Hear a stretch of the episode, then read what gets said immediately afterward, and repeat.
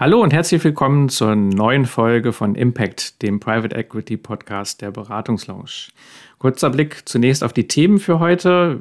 Wir wollen uns einmal anschauen, was es mit dem Multiple auf sich hat und welche Exit-Möglichkeiten es für einen Private Equity Fonds gibt. Zudem gibt es natürlich wieder interessante News aus den RWB-Fonds und aus den MIG-Fonds. Doch bevor wir starten, äh, wollen wir heute mal einen Blick auf die Risikoklassen werfen. Ähm, mit dabei ist natürlich wieder Chris. Chris, kannst du dir zu den Risikoklassen was vorstellen? Ja, es ist ja so, dass ich auch äh, schon in Aktien investiert bin und in ETFs. Von dem her sagen mir Risikoklassen natürlich was. Ich weiß auch, dass es sieben Stück an der Zahl gibt. Ähm, ich weiß auch, dass der weltberühmte MSCI World ETF in der Risikoklasse 4, also genau in der Mitte, eingestuft ist und dass normale Werte eigentlich ähm, ja eher im 5er und 6er Bereich eingestuft sind, aber das war es auch schon. Also wie man das berechnet, anhand äh, welcher Geschichten. Ich weiß nur, dass es da irgendwie einen Fünf-Jahre-Schnitt gibt, aber das kannst du uns ja jetzt erklären.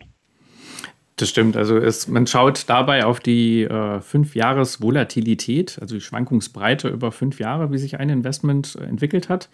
Ist natürlich immer nur eine Rückschau und ähm, der die Risikoklasse kann dann einen Indikator geben, also wo oder mit welchen Schwankungen sollte man zumindest aus der Historie heraus rechnen. Und wie du schon richtig sagtest, also konservative Aktien oder ähm, auch Fonds oder ETFs, die sind halt häufig in der Risikoklasse 4 oder 5. Also häufig sind da halt große Dividendenwerte drin, die nicht so stark schwanken. Wenn man dann natürlich schaut und sagt, okay, man nimmt mal einen Nebenwertefonds beispielsweise, dann kann der auch mal in Risikoklasse 6 oder auch Risikoklasse 7 sein. Die allseits diskutierten Kryptowährungen sind ganz klar in Risikoklasse 7 einzustufen, weil wenn ein Investment an einem Tag mal 20 Prozent nach oben oder unten gehen kann, dann ist es höchste Risikoklasse und das sollte man da einfach vorher wissen. Interessant in Bezug auf unsere Private Equity Fonds ist, seit diesem Jahr ähm, hat das Basisinformationsblatt jetzt äh, die wesentlichen Anlegerinformationen abgelöst und hier hat die BaFin, also die Aufsicht generell gesagt, alle alternativen Investmentfonds, wo auch die Private Equity Fonds zugehören, sind Risikoklasse 6. Man schaut dort rein rechtlich jetzt gar nicht drauf, sind da jetzt Immobilien drin, die ja durchaus eher konservativ einzustufen sind.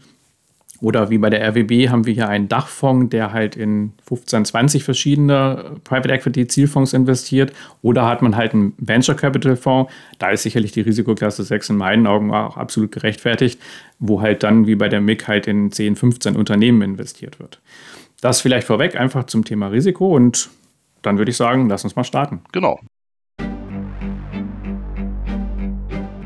Herzlich willkommen bei Impact, dem Private Equity Podcast der Beratungslounge. Bei uns bekommst du alles, vom Hintergrundwissen zur Anlageklasse Private Equity über News und Unternehmensrecherchen bis hin zu spannenden Experteninterviews. Ja, Micha, du wolltest heute auch noch erklären, was Multiples sind. Ich meine, Multiple ist ja eigentlich auch so ein Begriff, den die Finanzexperten gerne benutzen und wie das ja so ist, so ein bisschen Verwirrung schaffen. Multiple ist doch nichts anderes eigentlich als, ja, auf Deutsch gesagt, der Multiplikator, oder? Das stimmt, genau.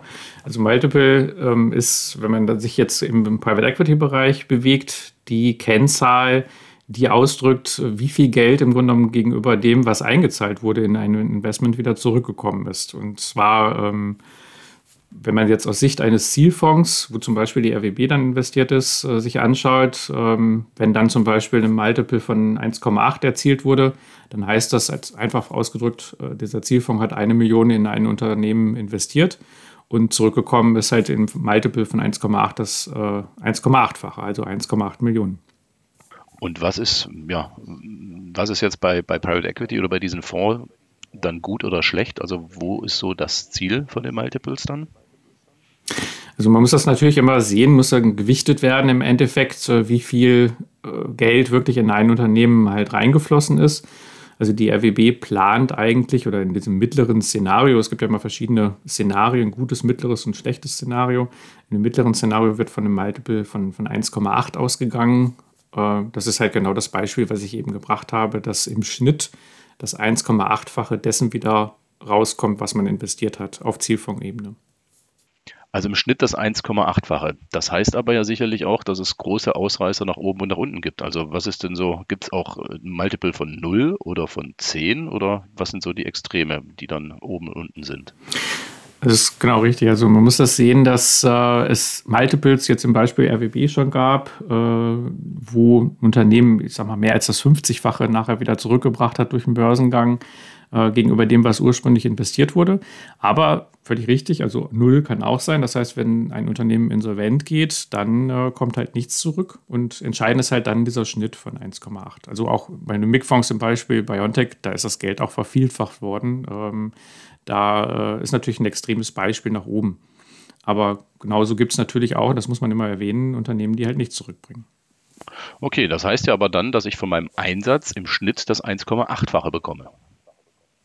Ja, man muss natürlich jetzt noch die Gebühren berechnen. Also wir haben 1,8-fache als, als Ziel auf Zielfondsebene.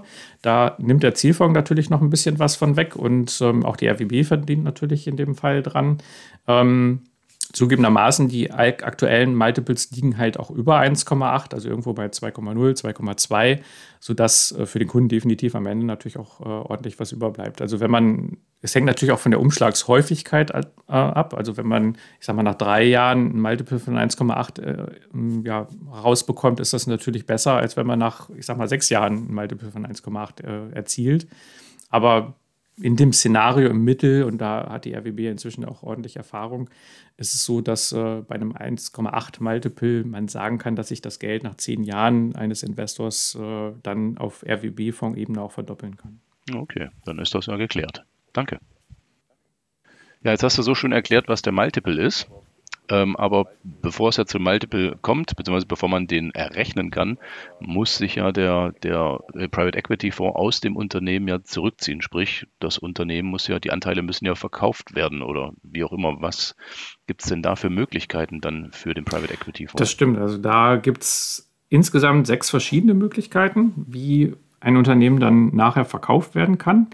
Und zwar gibt es einmal den sogenannten Corporate Buyer, das heißt also Unternehmen, was äh, das eigene Produktportfolio ausweiten möchte, übernimmt halt diese Firma.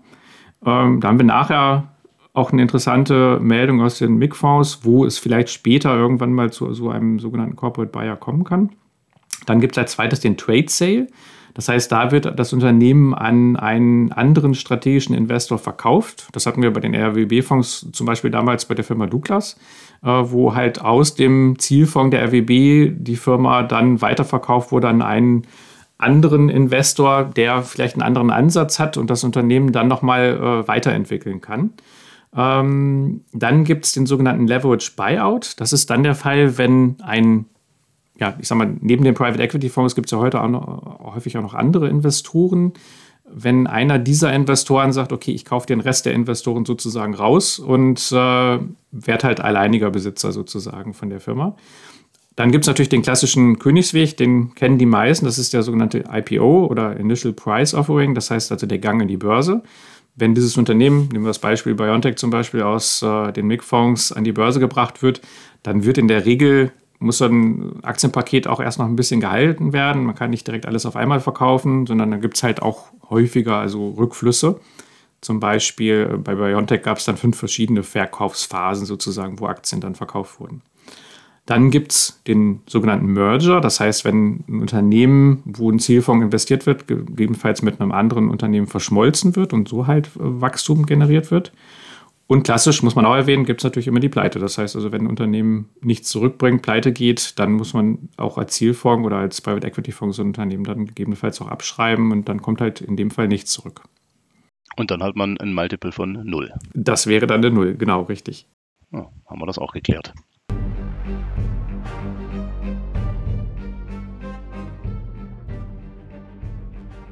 Private Equity News aus den RWB Dachfonds. Auch in den vergangenen zwei Wochen gab es wieder einige Exits aus den RWB-Zielfonds, über die wir wie immer berichten wollen. So konnte laut Meldung vom 17. Januar zum Beispiel das deutsche Unternehmen CEWEC verkauft werden. CEWEC hat sich auf die Technologie spezialisiert, die hinter den Vektorimpfstoffen steht. Mit dieser können zum Beispiel die sogenannten Spike-Proteine hergestellt werden, von denen man vielleicht durch Corona schon einmal gehört hat. Diese sind sozusagen der Schlüssel zur Vorbeugung von Krankheiten, denn sie machen die Wirkung von Impfstoffen erst möglich. Daher gelten die Fähigkeiten von CEWEC auch als Schlüsseltechnologie für die Gentherapie. Nach dem Verkauf der CEWEC kommt es bei den Fonds RWB International 2 und 3 zu insgesamt 3,2 Millionen an Rückflüssen. Noch etwas höher fielen die Rückflüsse bei ZIPS Carwash aus. Zips Car Wash ist äh, der drittgrößte Hersteller oder Anbieter von Autowaschanlagen in den USA mit insgesamt 277 äh, Autowaschanlagen über das ganze Land verteilt.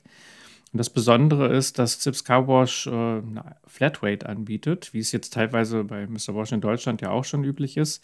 Im ersten Monat kostet die nur 10 Dollar und äh, wird dann natürlich ab dem zweiten Monat teurer. Die Amerikaner lieben das auf jeden Fall, dieses Preismodell.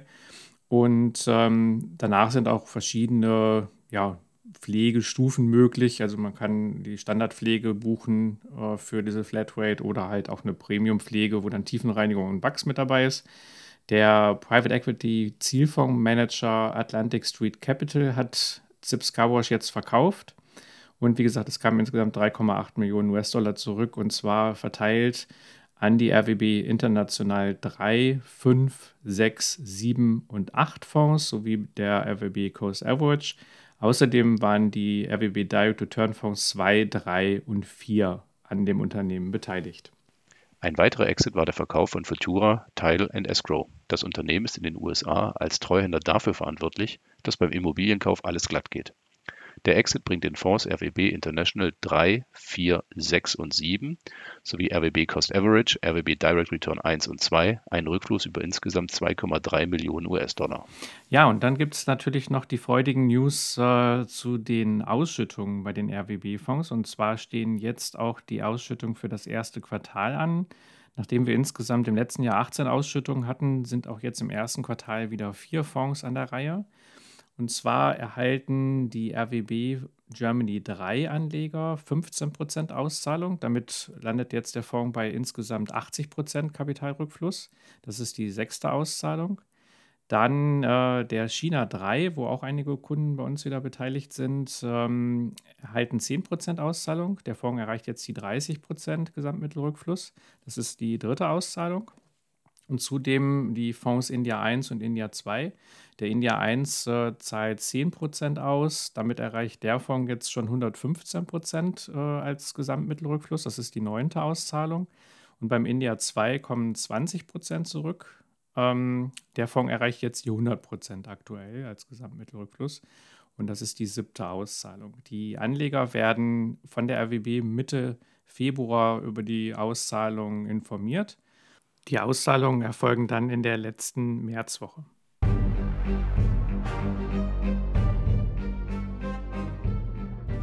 Venture Capital News aus den MIG-Fonds. Ja, und auch bei den MIG-Fonds sind wir ständig auf der Suche nach interessanten Informationen rund um die enthaltenen Unternehmen bzw. die Fonds selber. So ist uns jetzt kürzlich ein interessanter Artikel äh, über die Firma Kevatsu aufgefallen. Der Gewazzo ist im MiG 14 enthalten.